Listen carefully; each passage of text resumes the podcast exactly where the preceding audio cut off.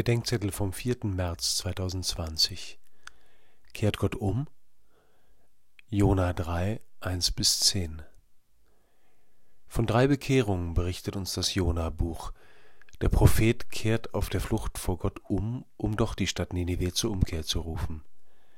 Dann bekehrt sich die Stadt Ninive, die auf die Predigt des Jona hin buchstäblich in Sack und Asche Buße tut. Schließlich wird uns erstaunlicherweise von der Umkehr Gottes berichtet.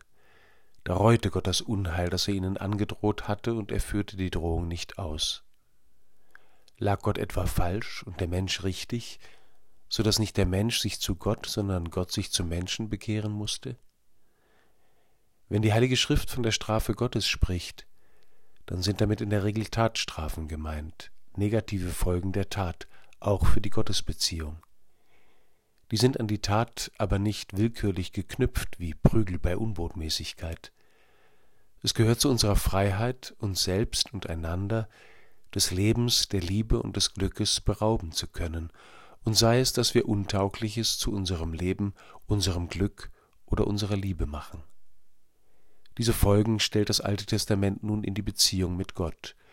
Wo ich mich von Gott abwende, erscheint er mir genauso abgewandt wie ich ihm, wo ich mich ihm zuwende, wendet sich Gott mir zu. In der Menschwerdung geschieht etwas Ungeheuerliches. Der Gekreuzigte ist beides, er offenbart uns den abgelehnten Gott, und zugleich ist er der Mensch, der mit der leidenden und schuldbeladenen Menschheit Gott als abgewandt erfährt.